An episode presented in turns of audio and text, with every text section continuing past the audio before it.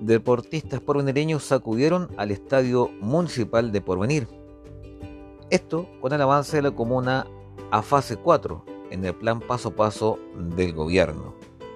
Así lo señaló Andrés López España, el director ejecutivo de la Corporación de Deportes, señalando que estamos entregando horas de entrenamiento a los clubes de la Asociación de Fútbol en forma gratuita, que considera dos horas a la semana por club, también a los jóvenes y niños del cheerleader.